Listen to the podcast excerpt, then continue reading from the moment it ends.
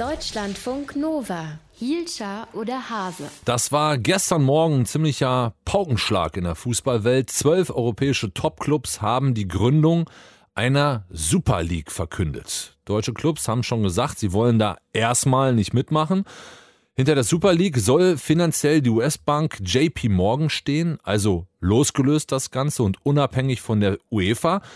Und die UEFA findet das gar nicht gut. Die sind nämlich gerade mitten in ihrer eigenen Reform für die Champions League ab 2024 und deshalb war UEFA-Boss Alexander Ceferin gestern auch ziemlich aufgebracht. Super League is only about money, but UEFA is about developing football. Ja, angeblich geht es in der Super League nur ums Geld und die UEFA will den Fußball weiterentwickeln. Zwischen diesen beiden Ideen, Champions League und Super League, stehen die Fußballfans, die zu großen Teilen gar nicht begeistert sind von dem, was da gerade mit ihrem Sport passiert. So zum Beispiel auch Helen Breit vom Fanbündnis Unsere Kurve, die jetzt bei mir in der Telefonleitung ist. Schönen guten Morgen. Guten Morgen. Frau Breit, was war das für ein Tag, was war das für ein Gefühl, als Sie erfahren haben, dass diese zwölf Vereine aus England, Italien und Spanien diese Super League gründen wollen?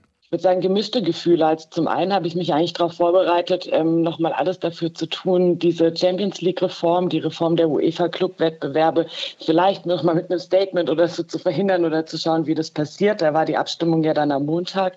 Und am Sonntag, als es dann in den Nachrichten aufgeploppt ist, war, glaube ich, zuerst mal so, ja gut, dann macht's halt jetzt endlich. Also, weil wir uns verfolgt ja schon ewig lang diese Drohkulisse dieser Super League, weshalb wir finden, dass es auch zu sehr, sehr schlechten Kompromissen, wenn man das überhaupt Kompromiss nennen kann, innerhalb der UEFA gekommen ist. Und trotzdem ist es natürlich auch ein Augenöffner dafür. Ich glaube, alle, die bisher geleugnet haben, was für Entwicklungen wir im Fußball haben, was es da zu kritisieren gibt, haben das spätestens jetzt verstanden. In England wurde es ja sehr, sehr kritisch aufgenommen. Ähm, und da ist, glaube ich, ein sehr, sehr großer Eklat. Natürlich, wir haben jetzt in Deutschland aktuell, wie Sie schon gesagt haben, noch keine Vereine, die sich dafür bereit erklärt haben. Mal schauen, wie sich das weiterentwickelt. Aber es hört sich im Prinzip nach Resignation an, so nach dem Motto, wir haben jetzt jahrelang versucht, diesen Ausverkauf zu verhindern. Wir hatten schon große Probleme mit dieser Champions League-Reform. Diese Super League wird jetzt noch krasser. Und am Ende, ihr habt unsere Worte, unsere Signale nicht gehört, nicht hören wollen. Macht doch, was ihr wollt. Na, ich glaube, ähm, das hätten wir auch ohne die Super League sagen können. Also es gibt innerhalb der organisierten Fans schon sehr, sehr lange einen Kampf gegen die Gewinnmaximierung, durch Kommerzialisierung dieses ganzen Geschäfts. Wir fragen uns, äh, wo bleibt da der Sport, wo bleibt aber auch der Volkssport. Ich glaube nicht, dass es eine Resignation ist, sondern jetzt liegen sozusagen auch mal die Tatsachen auf dem Tisch. Also davor wurde immer so getan, da hinten brodelt so eine Super League. Deswegen machen wir eigentlich also als Verbände, UEFA, aber auch DFB in dem Fall, ähm, aber auch die DFL kann man da nicht aus der Verantwortung nehmen natürlich. Die haben immer gesagt, wir müssen ja sozusagen den anderen auch äh, was geben. Deswegen, wir wollen den Sport gar nicht so mhm. durchkommerzialisieren. Aber damit diese Top-Clubs, wie sie genannt werden, ähm, in diesem internationalen Verbund bleiben. Und ich glaube, jetzt ist es einfach sehr, sehr offensichtlich, dass das Argument eigentlich nicht mehr ziehen kann. Das heißt, die Verbände sind schuld. Naja, die haben auf jeden Fall zu dieser Entwicklung beigetragen. Ich glaube, da musste man jetzt eine sehr, sehr lange Sendung machen, um zu erörtern, was Öffnungen zur Folge hatten, was eine fehlende Selbstregulierung der Verbände auch zur Folge hatte. Die Frage ist immer, steht da noch der Sport im Mittelpunkt? Also ich kann es nicht erkennen, wenn es um eine wahnsinnig hohe Belastung und Taktung der Spiele etc. geht.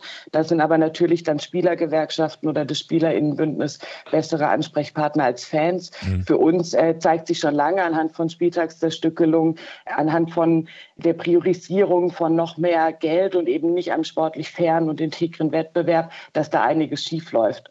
Jetzt sagen viele Fußballfans, das kann gar nicht funktionieren mit so einer Super League, weil wir werden das gar nicht gucken. Und dass Fußballfans auf der ganzen Welt so empört sind von solchen Entwicklungen, dass sie dann irgendwann auch echt mal sagen, ja, dann geht doch nach Hause mit eurer Elite-Liga, spielt da schön für euch in, aber ihr werdet keine ZuschauerInnen haben. Auf der anderen Seite, das Produkt könnte ja schon ziemlich attraktiv sein. Wie sehen Sie die Chancen dieser Super League? Also ich kann mir schon vorstellen, dass Menschen sich das anschauen. Aber wenn wir von Fans sprechen, haben wir, glaube ich, oft auch Menschen im Kopf, die eine hohe Bindung zu ihren Vereinen haben, die auch viele irrationale Dinge dafür tun, die viel Geld ausgeben, viel Zeit investieren, zu den Spielen fahren, auch durch ihre Anwesenheit im Stadion, durch die Stimmung dieses äh, Fußballspiel auch zu was sehr, sehr Besonderem machen. Ich glaube, das haben wir im letzten Jahr alle sehr deutlich gemerkt, was Fußball ohne Fans ist. Und ich glaube, da muss man differenzieren und sagen, will man voraussagen, dass da Konsumentinnen und Konsumenten sein werden? Werden.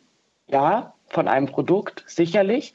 Wenn das Produkt aber dann nicht mehr so gut ist, wechselt man das Produkt. Und der Unterschied ist ja, wenn ich Fan bin und eben diese besondere Bindung habe, und das kann nicht vor dem Fernseher sein wie im Stadion, da soll keine Konkurrenz dazwischen entstehen, dann ähm, glaube ich nicht, dass das die Massen an Fans anziehen wird, die dauerhaft bereit sind, auch diese verrückte Spirale mitzugehen. Und ich glaube, da ist der Blick eben nach England sehr, sehr gut. Die Kommentare sind unfassbar kritisch dort.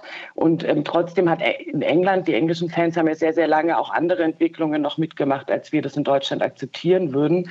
Ähm, und die gehen auf die Barrikaden. Ich glaube, das ist ein guter Indiz. Helene Breit vom Fanbündnis Unsere Kurve e.V. über die geplante Super League und die Champions League Reform. Vielen Dank fürs Gespräch und guten Tag für Sie. Gerne. Deutschlandfunk Nova. Hielscher oder Hase?